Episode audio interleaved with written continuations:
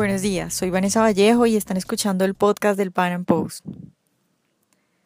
El pasado domingo 10 de julio, más de 35 mil personas cruzaron desde el estado venezolano de Táchira hacia Cúcuta, Colombia, con el fin de abastecerse de alimentos y medicinas que son imposibles de conseguir en Venezuela. Esta semana, Pedro García Otero, periodista venezolano y columnista del Pan Am Post, refiriéndose a este hecho sin precedentes, ha publicado una columna que tituló Ocho razones por las que la avalancha hacia Cúcuta es el principio del fin de Maduro. Esta nota ha sido bastante exitosa y la han compartido cientos de veces. Y bueno, he decidido invitarlo hoy al programa para que nos cuente más sobre lo que están viviendo los venezolanos y para conversar con él sobre la situación en la frontera, la oposición venezolana y, por supuesto, sobre el futuro de este país en el corto plazo. Hoy estamos con Pedro. Pedro, buenos días, ¿cómo estás? Y bueno, muchas gracias por aceptar esta invitación. Gracias a ustedes por invitarme al Panam Post. Eh, pero no me vas a creer, pero acá en Colombia, por ejemplo, me ha pasado muchas veces que cuando escribo algo eh, o digo algo sobre la terrible situación que viven ustedes allá en Venezuela, hay gente que me dice, me dice cosas como, ah, pero es que acá también estamos mal, los noticieros están exagerando la situación de Venezuela, eh, la pobreza y la escasez es algo normal. Por eso yo quisiera que tú, pues que estás allá viendo la situación, eh, empezaras contándonos cómo es la situación de los venezolanos hoy en día. Bueno, yo quisiera decirle a toda esa gente que cree eso, empezar por decirle a toda la gente que cree eso, que no solo es que la situación de Venezuela es terrible, que es es más que eso, es que los medios no pueden reflejar en su enormidad el drama de lo que estamos viviendo los venezolanos en este momento. O sea, eh, reflejar en, en, su totalidad el drama de lo que vivimos en este momento en una pieza, digamos, audiovisual o en una pieza escrita, tomaría una película de dos horas o tomaría quizá eh, un tratado o un libro, porque la situación es horripilante. La situación, estamos hablando de un país con 80% de escasez de alimentos, con 95% de escasez de medicina y con una inflación que eh, va rumbo a 700% mensual. Para que la gente me entienda, para, ponerse, para ponérselo de manera gráfica, usted va a un supermercado y aparte de que tiene que hacer una fila enorme de horas para entrar, usted no consigue en el supermercado 8 de cada 10 productos de los que usted va a buscar.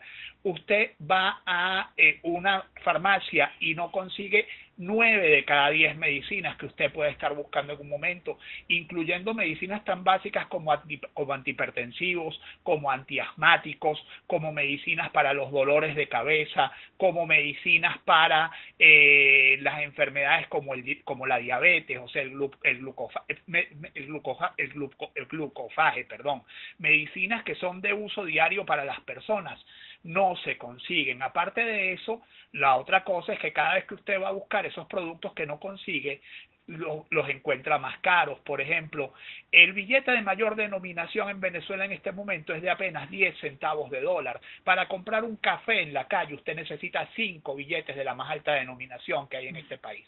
Yo sé que a los colombianos que tienen una inflación de 5 o 6% anual, esto me lo van a entender mucho mejor que cualquier otra cosa. Los precios aumentan diariamente en Venezuela. Eh, bueno, ahí está para que nuestros oyentes que no creen que la situación de Venezuela sea eh, terrible, pues se den cuenta de lo que están viviendo. Ahora, cuéntanos un poco cómo está la situación en la frontera. ¿Sigue cerrada? ¿Ya se está permitiendo el paso peatonal? ¿O qué fue lo que pasó el domingo con la entrada de estas de más de 35 mil personas?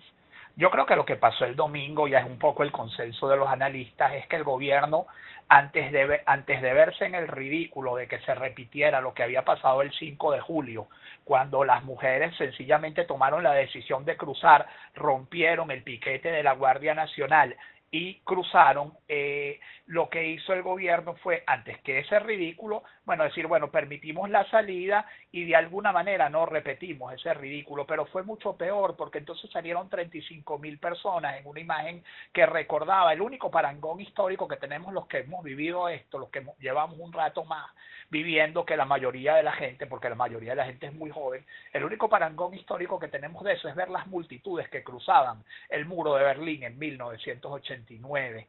Entonces el ridículo fue mucho mayor del gobierno.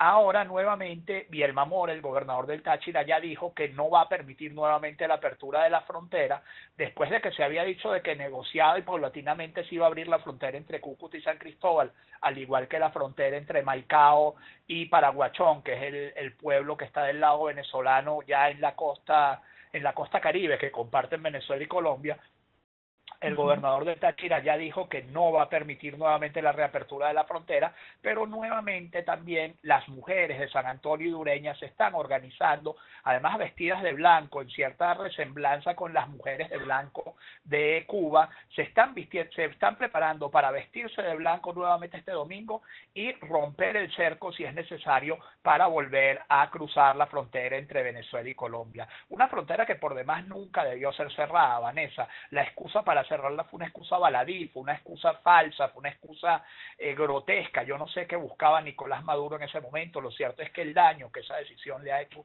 a ambos países, casi un año después, ha sido muy grande.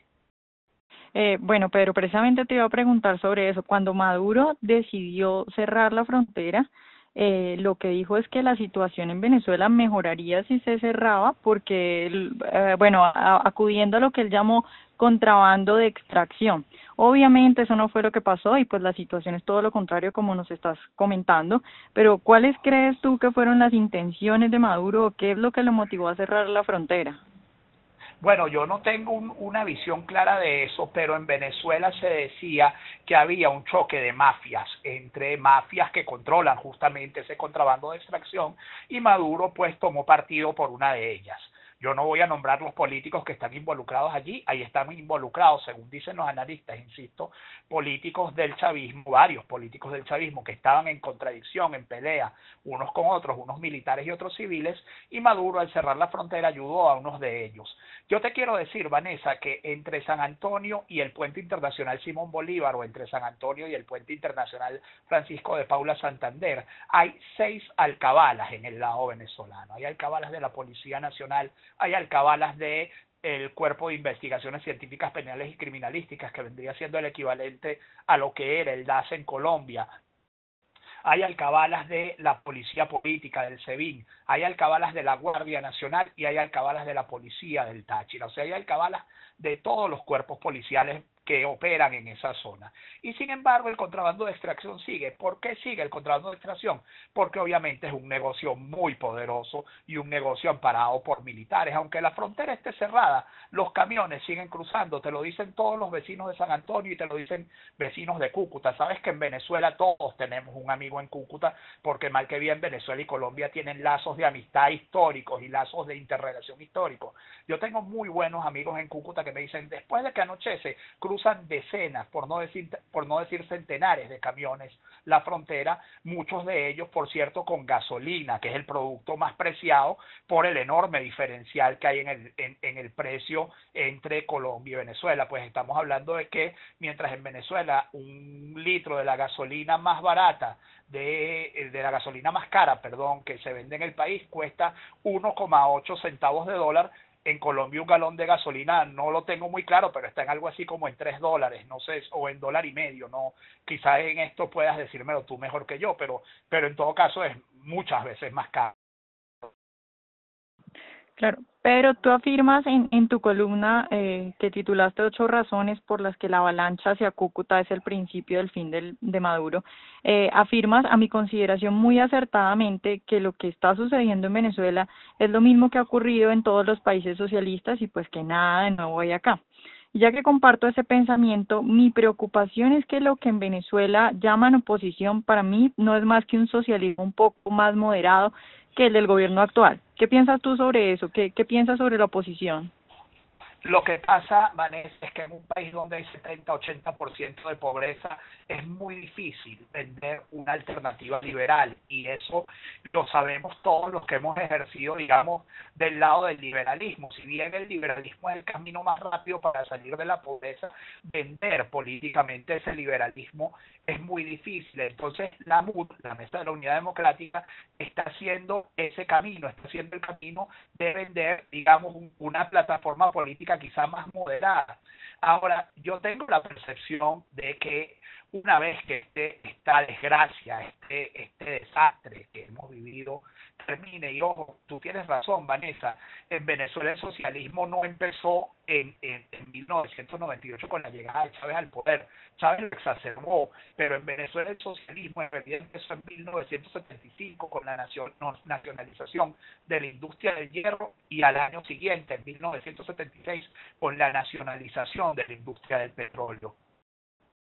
Yo creo que una vez que esto termine y Venezuela lamentablemente está en unas condiciones realmente ruinosas, el único camino que va a encontrar para salir rápidamente de la pobreza es el camino liberal. Y realmente es un camino que Venezuela ya transitó. Venezuela transitó ese camino entre 1930 y 1975. Y durante esos años fue la economía de más rápido crecimiento en el mundo fue el equivalente a lo que hoy es China, por ejemplo, y fue la economía que además tuvo la mayor estabilidad del planeta, fue una economía que compitió con la Suiza en la mayor, en la mayor estabilidad del planeta. Además, ese crecimiento vino acompañado de un gigantesco progreso social. Venezuela era un país eh, lleno de paludismo, lleno de malaria, incomunicado, con gente que moría de hambre y moría de mengua, justo a lo que nos ha traído el socialismo hoy.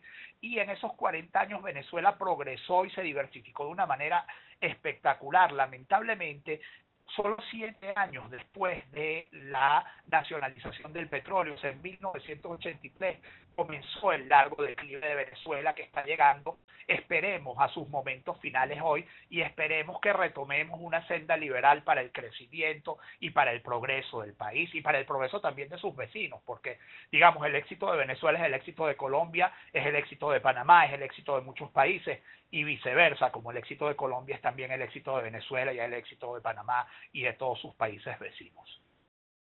Pero ya para terminar, eh, ¿Tú qué ves para Venezuela en el corto plazo? ¿Ves alguna salida con esto del referendo? ¿Crees que eh, se puede acabar el gobierno de Maduro en el corto plazo? Esa es una pregunta muy difícil de responder, pero yo te podría responder varios escenarios.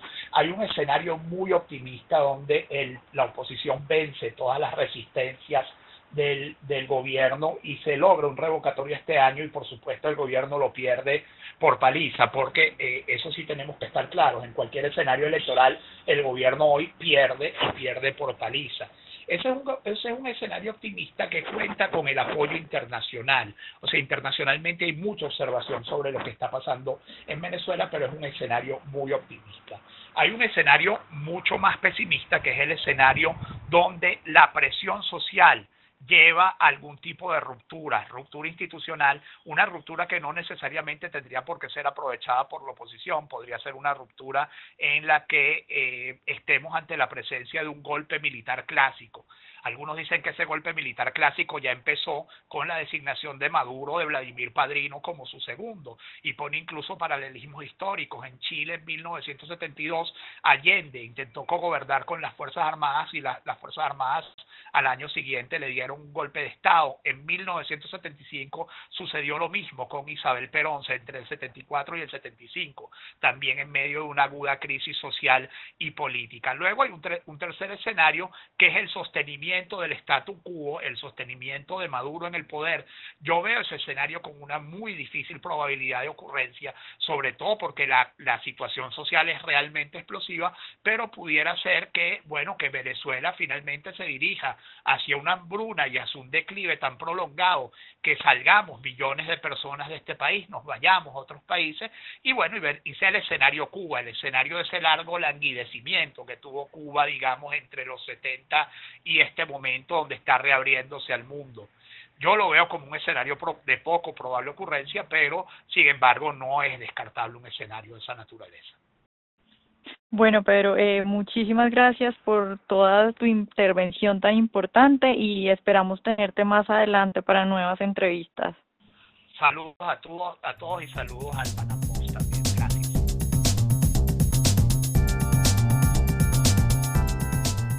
Como nos contaba Pedro, la situación de escasez y pobreza que viven los venezolanos es bastante crítica. El gobierno no solo somete a su población a un robo sistemático y la ha condenado a la miseria con sus políticas económicas nefastas, sino que además viola sus libertades. Es indignante que a la gente se le impida movilizarse. Es indignante que Maduro cierre la frontera, aun cuando es claro que la única opción que tienen muchas personas de obtener alimentos y medicinas es pasar a Colombia. Estos son los estragos del socialismo que esperamos que no se repitan nunca más en ningún país. Ojalá les haya gustado nuestra entrevista de hoy. Gracias por escucharnos y nos vemos en una próxima emisión.